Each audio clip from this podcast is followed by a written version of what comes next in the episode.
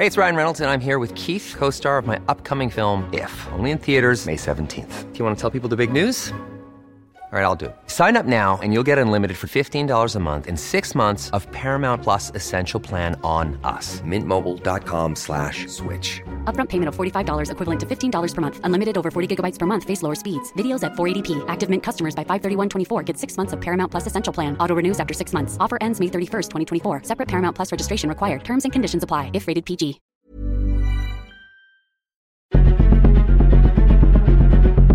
Exploremos las razones detrás de la desigualdad y la impunidad en nuestra sociedad. Contaremos casos y los explicaremos. Presentaremos aquellas historias que interesan a la gente.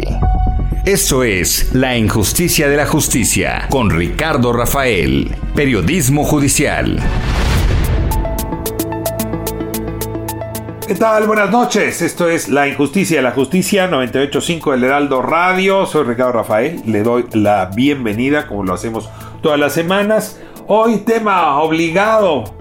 El caso Ayotzinapa. Se cumplen siete años. Necesitamos hacer una revisión sobre los avances del caso y sobre todo sobre las lecciones jurídicas que este caso tan importante en la historia mexicana puede haber arrojado al día de hoy sobre las metodologías equivocadas, concretamente la tortura, la fabricación de evidencia que llevaron pues a construir una falsa verdad histórica y desde luego el cambio de metodología que hasta hoy tampoco ha arrojado pues buenos resultados en el sentido de no haber encontrado a por lo menos 40 de los 43 estudiantes y sin embargo sí ha podido evidenciar las fallas del sistema de justicia. Tengo hoy a Santiago Aguirre, él es eh, director del Centro de Derechos Humanos, del Centro PRO, que ha sido abogado victimal, muy próximo a los padres. Y tenemos también a Francisco Cox, él eh, integró el grupo interdisciplinario de expertos internacionales, el GIEI, que justamente eh, logró desterrar aquella falsa verdad histórica y recondujo las investigaciones para llegar al punto donde hoy nos encontramos un tema sensible para la justicia mexicana y por lo tanto tema de agenda en esta emisión. Comenzamos. Tal lo comentaba hace un momento, Santiago Aguirre, él es director eh, del Centro ProDH, quien ha sido pues el abogado eh, o quien ha coordinado a los abogados, entre otros, de las víctimas del caso Ayotzinapa para que nos ayude a entender dónde va este expediente, que como comentaba hace un momento, es un expediente dolorosísimo, trágico y que al mismo tiempo ha implicado o ha obligado a una reflexión muy seria sobre el sistema judicial mexicano y sus fallas. Ah, es que vamos a hablar de Ayotzinapa y más allá de Ayotzinapa con Santiago Aguirre. Santiago, buenas ah, noches. Muchas gracias por estar aquí en el Heraldo Radio, La Justicia de la Justicia. ¿Qué tal, Ricardo? Buenas noches y al contrario, eh, gracias por el espacio y un saludo también al auditorio. Déjame comenzar por lo más básico. Tú, tú has uh, mantenido desde que arrancó la representación del PRO para eh, las víctimas conversación frecuente con los distintos grupos de padres, ¿no? Que han uh, pues acompañado, empujado, sufrido toda esta investigación. Pues han tenido que aprender de ella. Después de siete años, Santiago, si yo te pidiera que en una imagen, en un retrato, me dijeras cómo están con los ánimos, las expectativas, la vida de estas personas, ¿qué, qué me responderías? Pues te diría, Ricardo, que, que todavía inmersos en un largo paréntesis de dolor, que es lo que entraña la desaparición forzada, porque los, los familiares de las personas desaparecidas, son arrojadas por motivo de, ese hecho trágico a, un espacio donde eh, no pueden abrir y cerrar un duelo como correspondería, no tienen tampoco certeza del paradero de sus seres queridos y eso les va minando de una manera muy profunda y muy única. Eh, sabemos que no hay que jerarquizar entre dolores tratándose de violaciones a derechos humanos, pero sin duda la afectación de la desaparición forzada es muy única y eso hay que subrayarlo en un país de más de 90 mil desaparecidos, 20 mil ya en lo que va de este sexenio, no es una herencia del pasado. Eh, porque genera una vivencia victimal muy única en sus dimensiones de dolor, de incertidumbre y de zozobra. Y así es como las familias han llegado a este eh, séptimo aniversario. Eso pediría que adicionalmente se ha visto agravado en el contexto de la pandemia. Penosamente en los últimos dos meses fallecieron dos padres del, del grupo eh, por, por efecto del COVID. Eh, y, también esa, esa consecuencia de la pandemia está presente en el grupo de padres y madres. Ahora, simultáneamente, la otra cara de la moneda es que llegan unidos y llegan juntos. Es, es impresionante verles cada mes viniendo aquí al Centro Pro, cada año reuniéndose en su aniversario, eh, en un país donde con mucha frecuencia los movimientos sociales se dividen, se fraccionan, eh, a veces por diferencias propias, a veces por acción explícita o, implícita de las propias autoridades. Y acá tienes a un colectivo que se mantiene cohesionado y con mucha dignidad. Lo que escuchamos el viernes en sus reclamos vehementes al presidente de la República, pues fue muy parecido a lo que habíamos oído en el pasado con eh, la anterior administración y eso da, cuenta de que su dignidad está intacta y que con la misma insistencia van a seguir exigiendo justicia y verdad eh, con independencia de, quienes estén gobernando, ¿no? Ahora, Santiago, la, la desaparición de un ser querido pues genera un trauma hondo, yo no diría parecido, pero sí ah, coincidente eh, en ah, muchas de las vidas. El paréntesis al que hacías referencia, la dificultad de reiniciar la vida o de encontrar una ruta de cierta normalidad, mientras lo anormal, la desaparición sigue ahí. Eh, pero a, este trauma propio del hecho, pues se le puede abordar desde el Estado eh, con métodos distintos.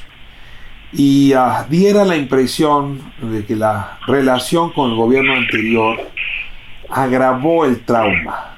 Es decir, cierta indolencia, eh, el engaño, el apresuramiento de hipótesis, la presentación de esas hipótesis, la fabricación de la verdad histórica, en fin, creo que la audiencia y tú sabes muy bien a qué me refiero. Hay ahí un tratamiento del, del dolor de los padres que fue ingrato.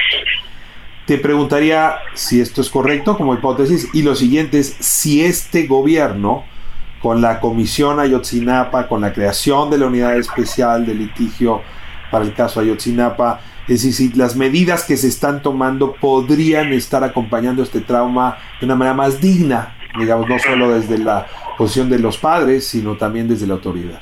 Sin duda alguna, sin duda alguna. En la, en la anterior administración, al evento de la desaparición forzada le siguió después una manipulación de la justicia eh, que fue muy ofensiva para con las familias y para con la sociedad en el conjunto, eh, y además con expresiones de muy poca eh, empatía, como aquel llamado a dar vuelta a la página que que profirió el propio presidente de la República, la filtración de información, la estigmatización de, de las víctimas como causantes de su propio infortunio, en fin, como, como muy bien lo enumeras, una serie de acciones que profundizaron el daño y que iban acompañadas, como lo señalas, de, de un trato que en, en muchas de las reuniones se expresaba así, como, como una falta de empatía para con las víctimas.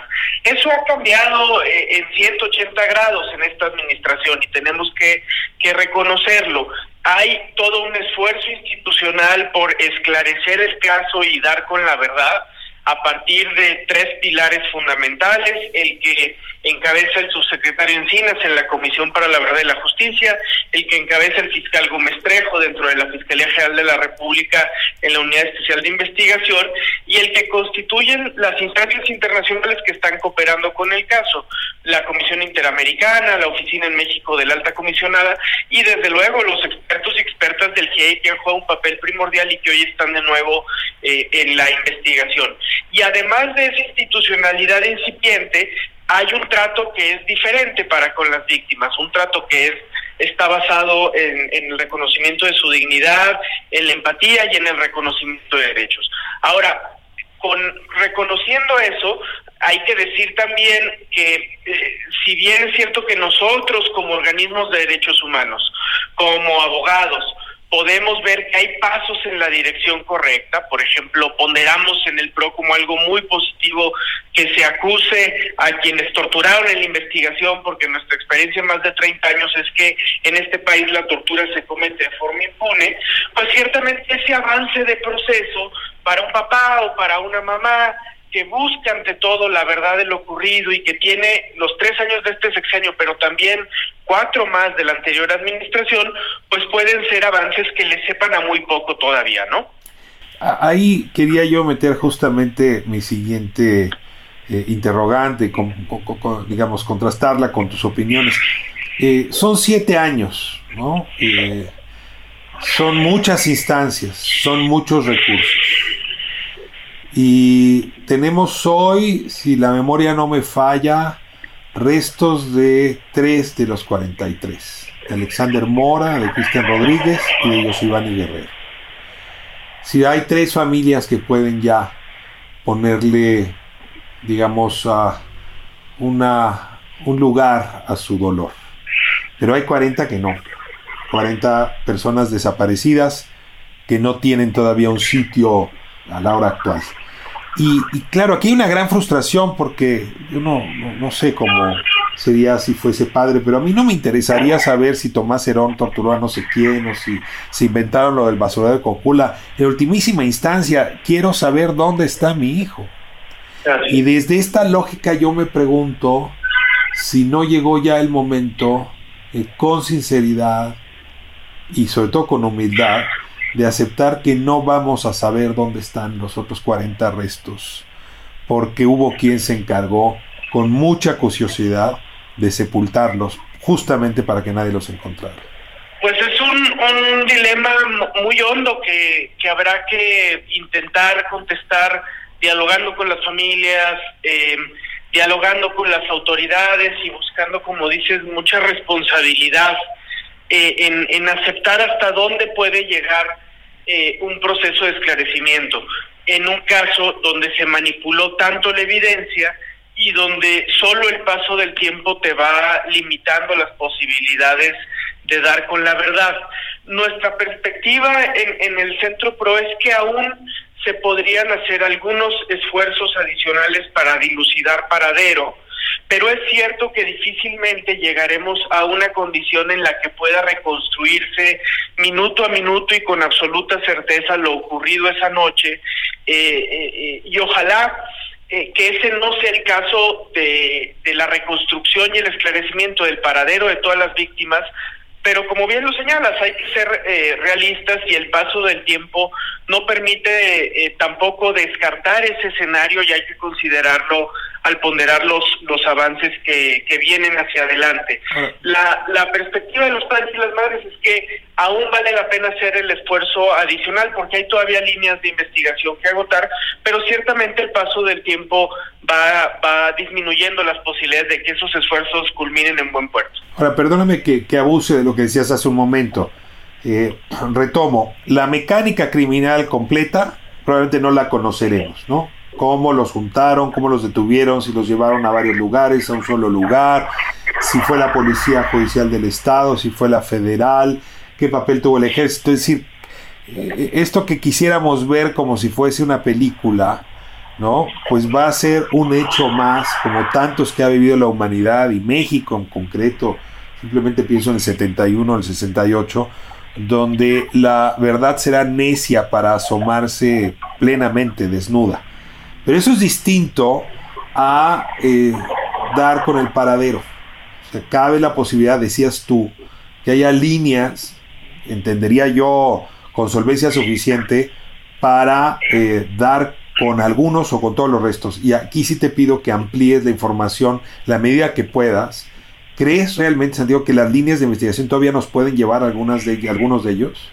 Lo pensamos a partir de, información muy concreta que ha ido reuniendo tanto la Comisión para el Acceso a la Verdad y la Justicia como la propia unidad especializada en el caso de la Fiscalía, en, la que informantes siguen allegando datos sobre lugares en los que tendría que realizarse trabajo de campo para buscar, penosamente esa es la realidad, eh, eh, restos y, y, fosas, no, no, no hay indicios de, otro tipo de búsquedas en el presente y, eso es algo que en, el centro pro al menos intentamos transmitir con mucha responsabilidad para con las familias, porque justo nos parece que abona a, la claridad sobre a qué se puede parecer el esclarecimiento del caso a siete años.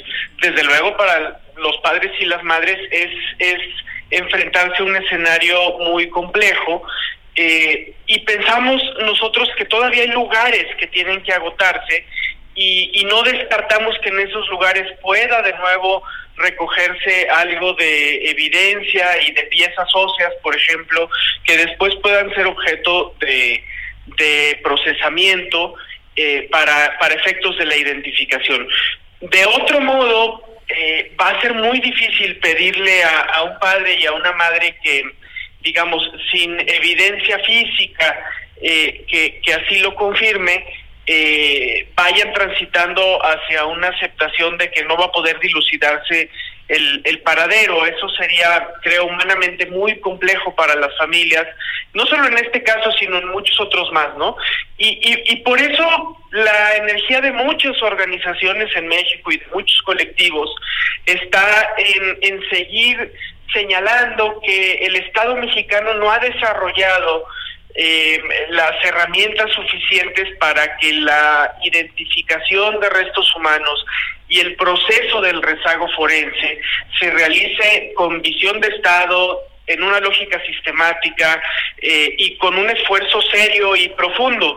Eh, la realidad es que cada institución tiene sus bases de datos, no las comparte, no se prioriza este tema para avanzar y, eso genera un, escenario en el que eh, muchas familias se quedan esperando un esclarecimiento que tarda mucho en llegar.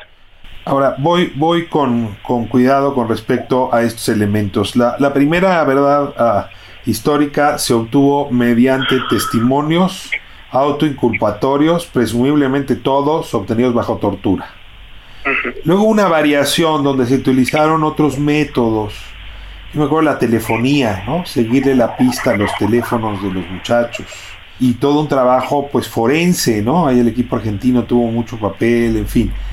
Y ahora hemos pasado a una etapa donde tu fuente principal son delaciones, no obtenidas desde luego bajo tortura, pero delaciones que podrían tener intereses eh, pues distintos al de la obtención de la verdad.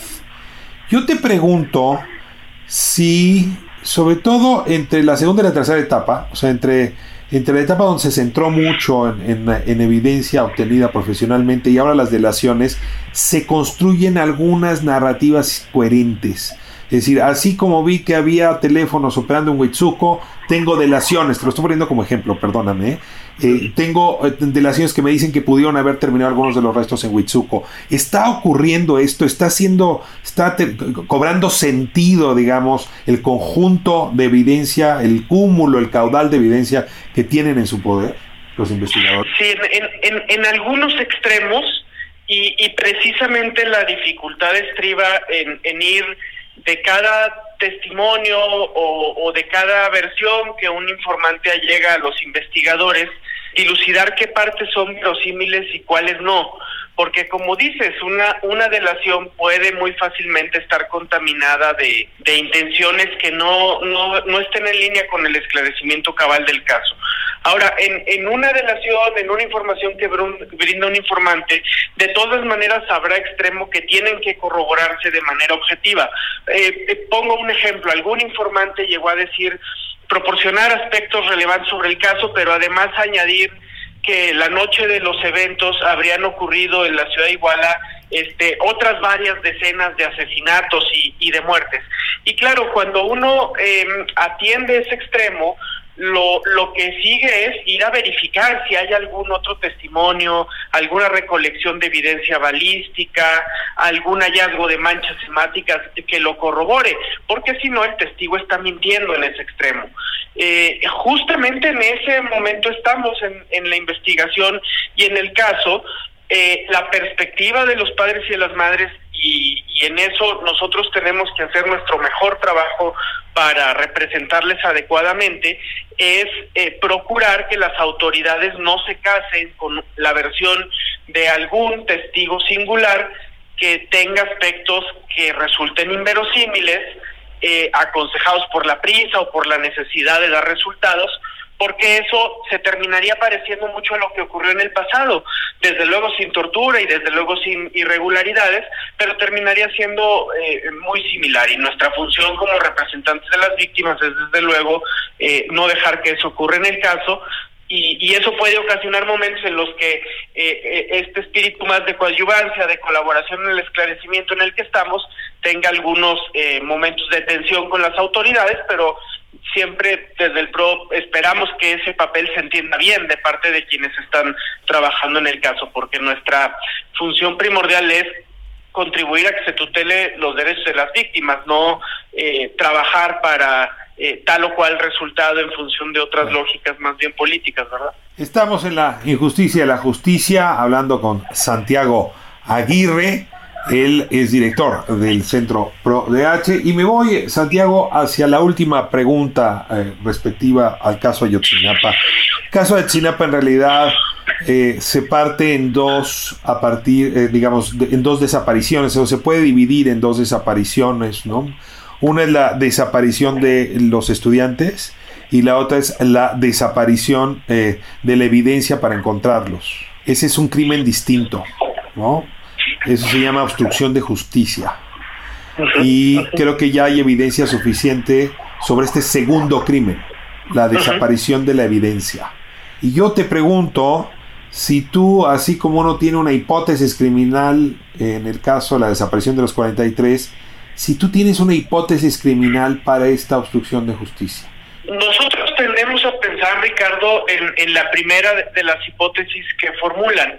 Es decir, conviene mucho distinguir dos momentos de empresa criminal conjunta. Una, la desaparición de los estudiantes ocurrida el 26 de septiembre en Iguala, y otra, la empresa criminal conformada por quienes tomaron una decisión de cerrar precipitadamente el caso guiados por criterios políticos, en un intento de sofocar un momento de mucha indignación social al que además se sumaba la crisis de legitimidad del gobierno por las investigaciones de la Casa Blanca, porque estaba eh, recientemente ventilado el caso Tlatlaya, es decir, hay que recordar cuál era el, contexto hacia septiembre de 2014 de, de, la administración de Peña Nieto.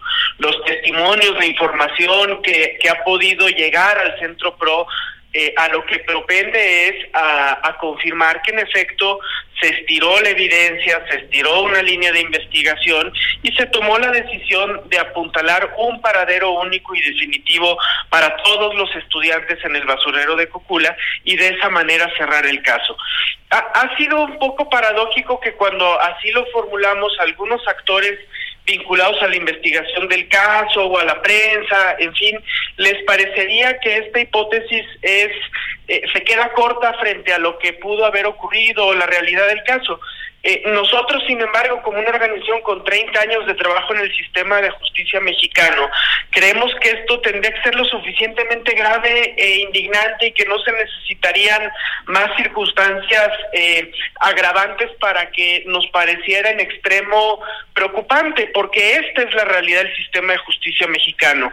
Esto es lo que hoy sigue ocurriendo en todas las fiscalías del país, lo que no deja de ocurrir en la Fiscalía General de la República y se llama injerencia política en las investigaciones criminales. Mientras no desmontemos eso, México está condenado a la impunidad que hemos conocido eh, a lo largo de buena parte del siglo XX y de este que va comenzando. Por eso es que no, no nos parecería que, de ninguna manera sea eh, diluir o adelgazar lo ocurrido, al contrario, es poner eh, el dedo en, en la llaga que más le duele al sistema de justicia mexicano, pero bueno, desde luego entendemos y respetamos que que, en, un mundo plural puedan haber otras lecturas sobre lo sucedido. Injerencia política en el sistema criminal mexicano, en el sistema de justicia. Con esta frase me quedo, Santiago. Creo que esa es la principal enseñanza de Ayotzinapa y no habrá manera de abordar el trauma, no solo el de las víctimas, sino el trauma social, histórico que dejó este caso si no reconocemos que este, esta es la dolencia principal y que necesitamos trascenderla como generación. Y usaste bien el tiempo verbal. Desgraciadamente, y este programa da cuenta de ello todas las semanas, esa injerencia política sigue más viva que nunca. Santiago Aguirre, muchísimas gracias por acompañarnos en esta, en esta emisión en 98.5 del Heraldo Radio. Al contrario, Ricardo, un, abrazo y muchas gracias por el espacio. Regresamos en un momento, ahora tendremos a Francisco Cox, él es abogado penalista y fue justamente integrante del GIEI y actualmente continúa apoyando en la investigación del caso Ayotzinapa. Volvemos en un momento.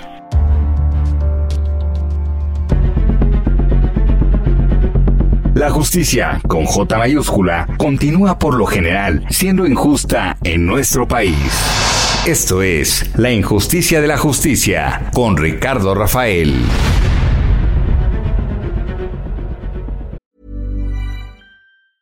It's that time of the year.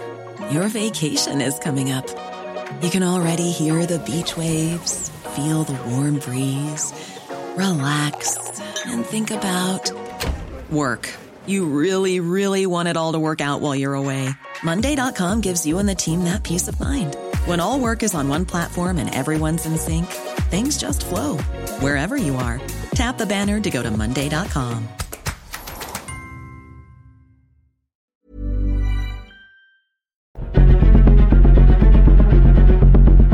Continuamos con más del periodismo judicial al estilo de Ricardo Rafael.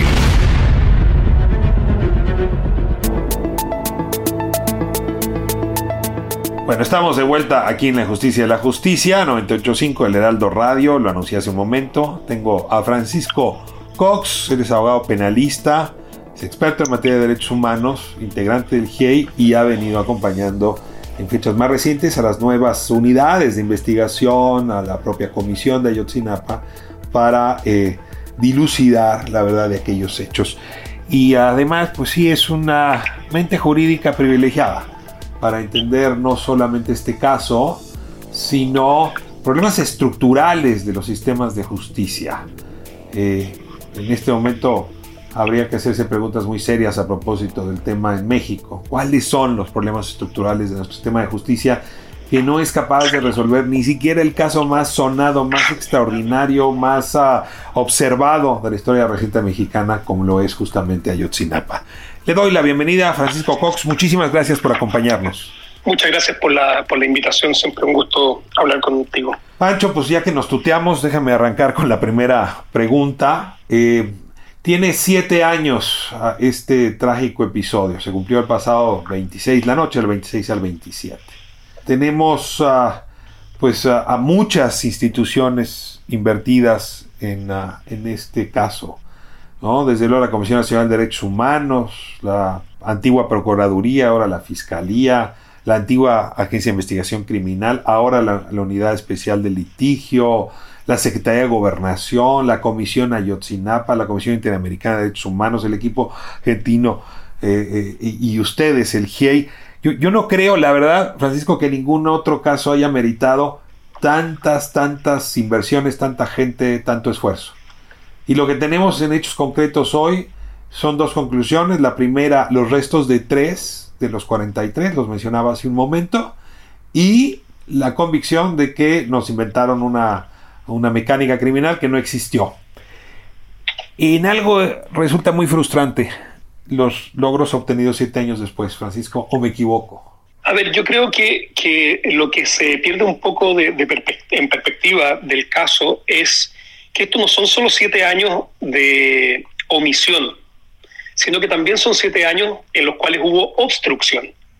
Y eso significa que eh, si ya es difícil un caso de desaparición forzada, cuando tienes eh, obstrucción, cuando tienes la construcción de una mentira eh, de forma proactiva por parte de los agentes del Estado, donde incluso también en, en ese proceso, cuando se liberan por la forma y, la, y en cual se recabaron información, como torturando personas, y se liberan personas que pueden tener información, después el crimen organizado, ¿no es cierto?, los mata, eh, es un desafío sumamente grande. Ahora, dicho eso, eh, a mí, y, como, lo, como lo hemos dicho, te lo hemos conversado, eh, me parece que el caso Ayotzinapa es una, una metodología de investigación, es un caso que eh, debiese ser ilustrativo y debiese replicarse en otros casos que tiene México y debiese ser la forma en la cual se investiga en México. Esto es sin tortura y respetando el debido proceso de las personas y de los imputados. Creo que los dos temas que pone sobre la mesa nos van a llevar eh, toda la entrevista. Así es que voy a ponerles lupa para poder uh, sacarte el mayor uh, jugo, la mejor comprensión posible eh, para eh, nuestra audiencia. A ver, Resco, dices, aquí no solo hubo omisión. Eh, voy a quedarme primero con esa frase. La omisión podría haberse dado por motivos políticos, también por negligencia, también por inexperiencia, en fin. Pero en efecto, el primer caso de desaparición, que es el de los 43 estudiantes, ahora vamos a hablar de la desaparición de la evidencia, pero la desaparición de los estudiantes eh, podría ser juzgada solamente por mal aparato investigativo. Y sin embargo tú dices, no, no nos engañemos. Aquí no hubo solo omisión ingenua, aquí hubo una deliberada decisión de obstruir justicia. ¿Cuándo el GIEI, cuándo tú llegaron a esa convicción? ¿En qué momento? ¿Qué fue lo que les convenció de esto que estás diciendo?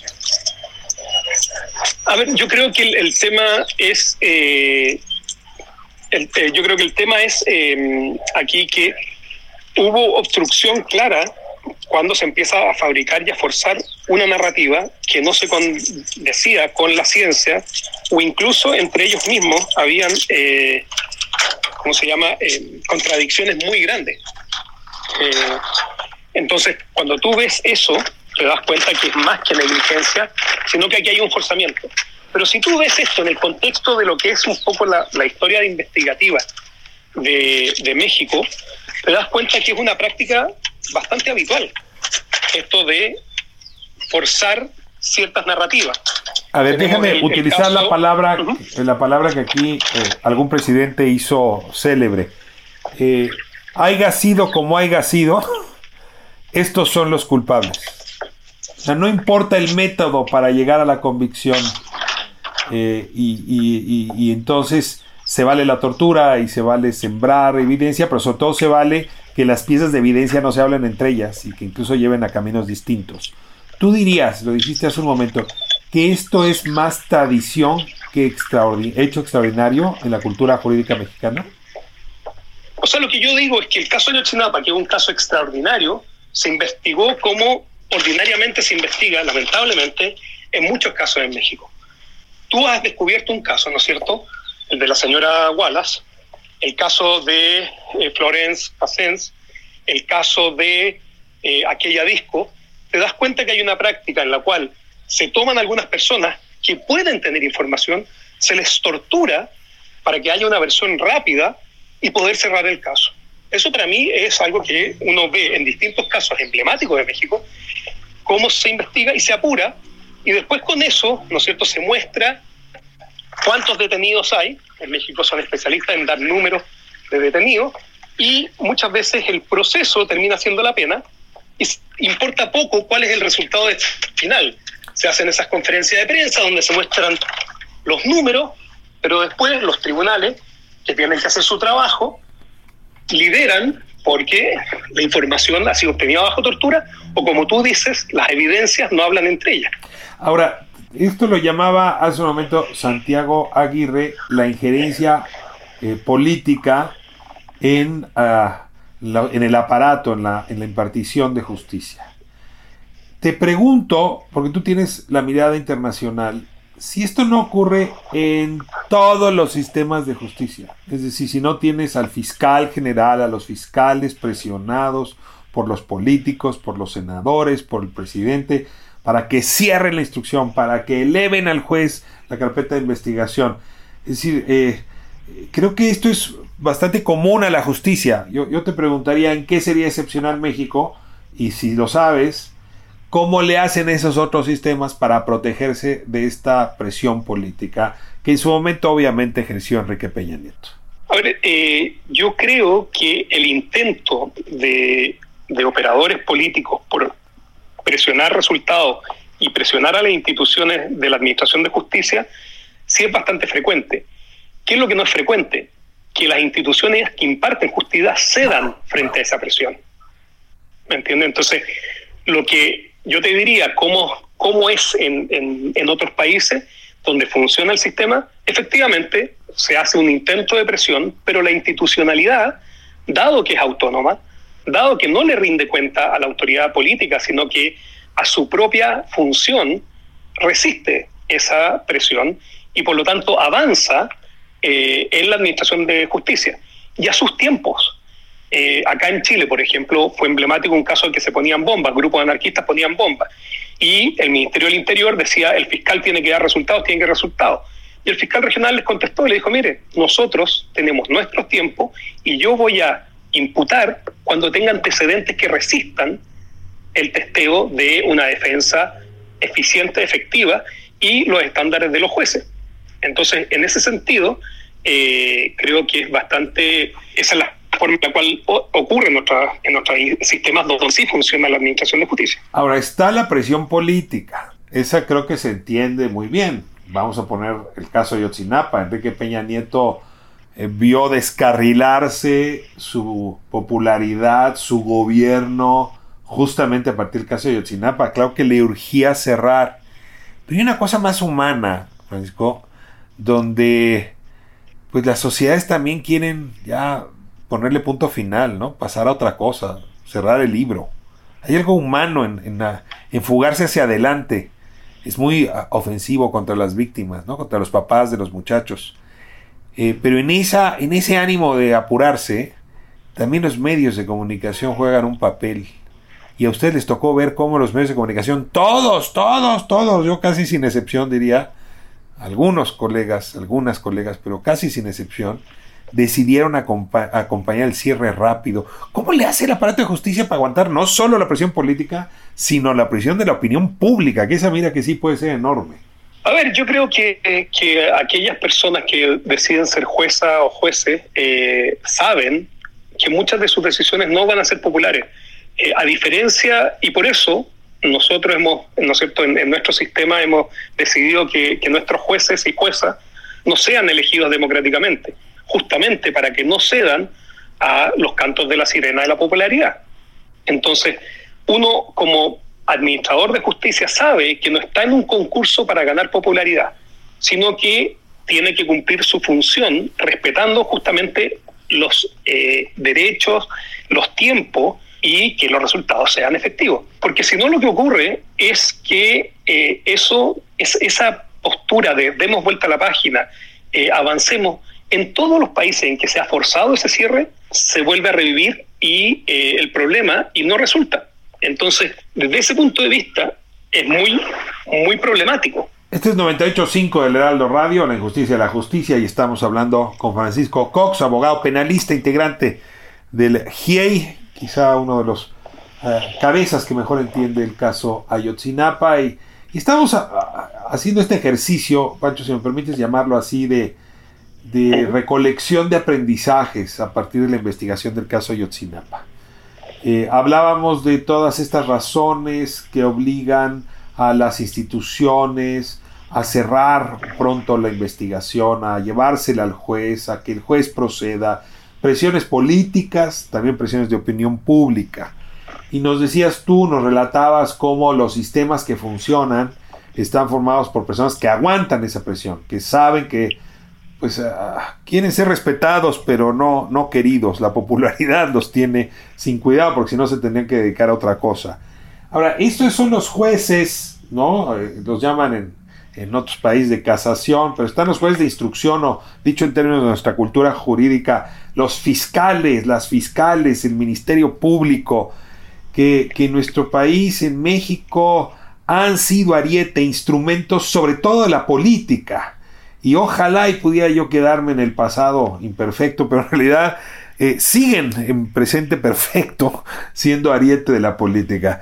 Cuéntanos un poco qué has observado de la antigua Procuraduría y ahora Fiscalía General que te parece es parte del problema y ha sido parte del problema de la obstrucción y sobre todo de la mala investigación del caso de Yotzinapa. A ver, yo creo que hay, hay metodologías, eh, por una parte hay un formalismo excesivo eh, hay un, hay un fraccionamiento de las investigaciones que es casi como consustancial a su investigación, eh, que obviamente juega en contra de tener una claridad absoluta sobre el caso. Em, hay mucho, como digo, hay mucho formalismo y por lo tanto ese formalismo eh, genera un temor reverencial a la forma que impide una, una, investigación efectiva. Y creo que también es un problema que por eso yo, por eso a mí me parece que el caso Yotzinapa tiene que ser analizado y tiene que ser replicado. Creo que es la metodología de investigación ha sido efectiva. Eh, yo sé que a nivel, y especialmente para, para las víctimas y para los papás y las mamás de los 43, los logros parecen poco.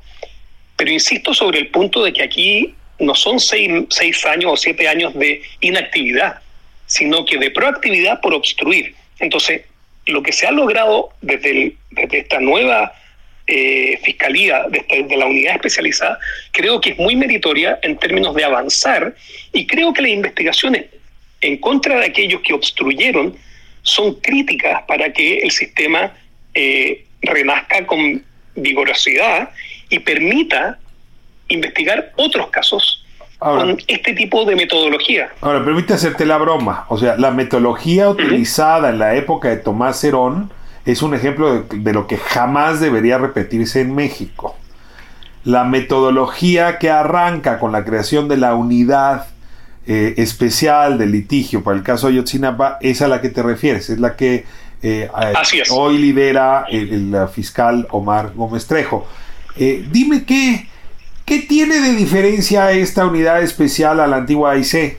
¿Por qué son diferentes Tomás Herón y, y Gómez Trejo? Y no te ofendas por la pregunta, pero creo que sería muy interesante saber, aparte de, de los rasgos de personalidad de cada uno, o la propotencia de cada uno, ya en sus métodos, en qué son distintos. A ver, yo creo que el método es muy distinto desde el punto de vista de que no está sobre la mesa la opción o la posibilidad de torturar, ¿no es cierto? Desde el momento en que tú sacas de la mesa o de tus herramientas de posible investigación la tortura, creo que eso ya es un cambio radical. Eh, y, déjame detenerme ahí un instante, porque la gente cree y hay una percepción errada de que, bueno, está bien, los torturaron, pero logramos sacarle la verdad. No, no, es que ese es el problema la tortura tampoco, no solo desde un punto de principio, sino que desde un punto de efectividad investigativa, no es una buena herramienta porque la persona para que cese la tortura va a estar dispuesto a decir cualquier cosa. Y ese es justamente el problema y lo que ocurrió eh, en el caso de Ayotzinapa. Pero dicho eso, eh, creo que también hay un análisis distinto de contexto. Y en ese sentido, el análisis de, de toda la situación de la globalidad de la situación y cómo dialogan entre sí las distintas evidencias que se van recabando, creo que es una metodología distinta. El uso de tecnología, el uso de la telefonía, que nosotros cuando estuvimos en energía insistimos tanto de que era necesario usar telefonía, el uso de georreferenciación, el uso de la colaboración, de colaborador, colaboradores eficaces o testigos con identidad protegida para que den información. Eh, creo que son todos métodos que permiten avanzar un poco, poco más y de una manera más efectiva a la hora de cuando esto sea testeado en un juicio.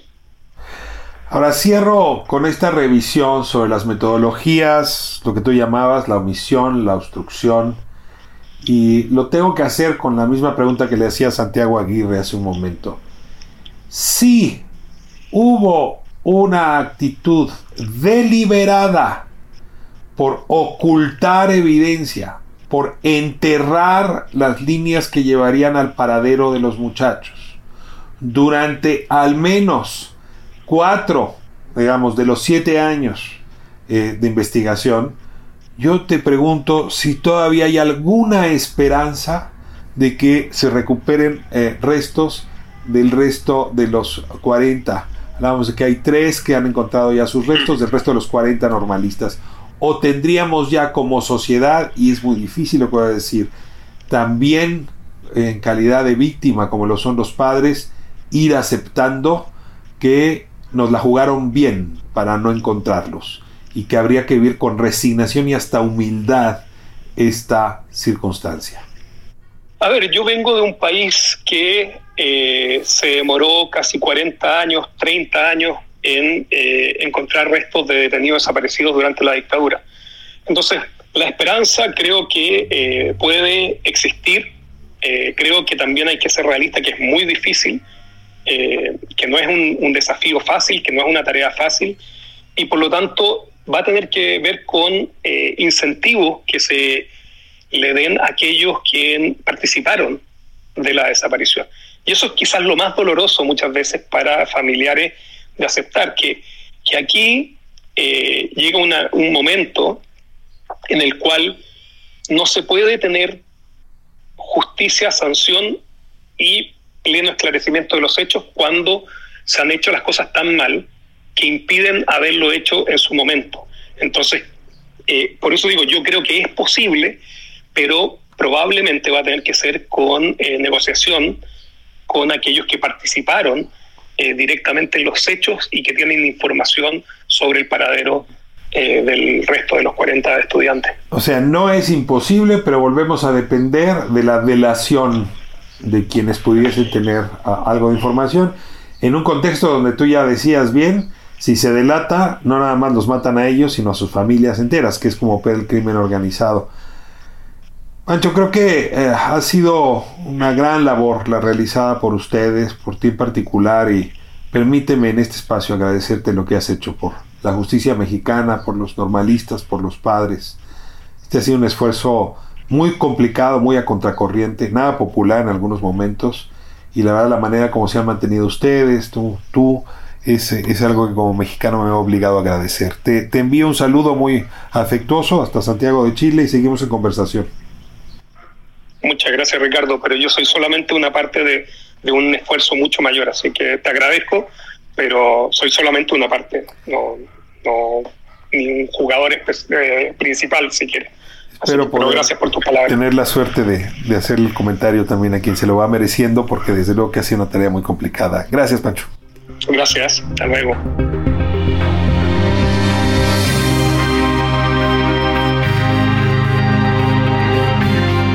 Pues así cerramos nuestro programa de hoy, La injusticia de la justicia, hablando del caso Ayotzinapa. Estuvo Santiago Aguirre con nosotros, director del Centro PRO, y también Francisco Cox, integrante del GIEI, dándonos sus ah, reflexiones no solo sobre el avance o no que llevan las investigaciones, sino sobre las repercusiones en el sistema de justicia mexicano. A propósito de este caso, el caso Ayotzinapa, no le quepa a usted duda, quizá el más importante desde el punto de vista judicial en varias décadas en nuestro país.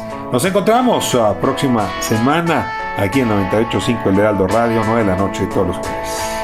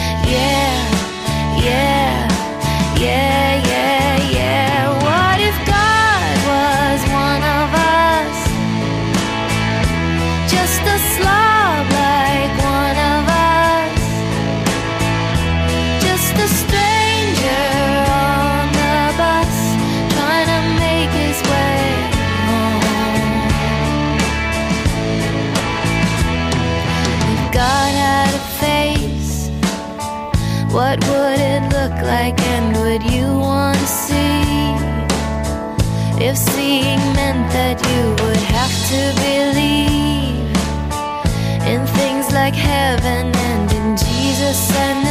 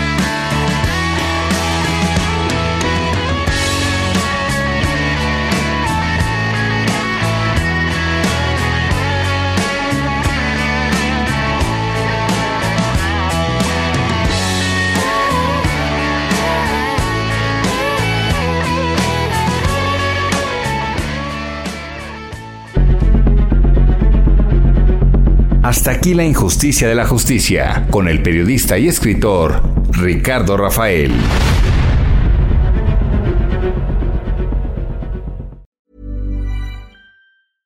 How would you like to look five years younger? In a clinical study, people that had volume added with Juvederm Voluma XC in the cheeks perceived themselves as looking five years younger at six months after treatment. Look younger, feel like you. Add volume for lift and contour in the cheeks with Juvederm Voluma XC. Reverse signs of aging by adding volume to smooth laugh lines with Juvederm Volure XC. For important safety information and to find a licensed specialist, visit juvederm.com. That's J U V E D E R M.com. Not for people with severe allergic reactions, allergies to lidocaine, or the proteins used in Juvederm. Common side effects include injection site redness, swelling, pain, tenderness, firmness, lumps, bumps, bruising, discoloration, or itching. There's a risk of unintentional injection into a blood vessel, which can cause vision abnormalities, blindness, stroke, temporary scabs, or scarring. Talk to a licensed specialist to find out if it's right for you.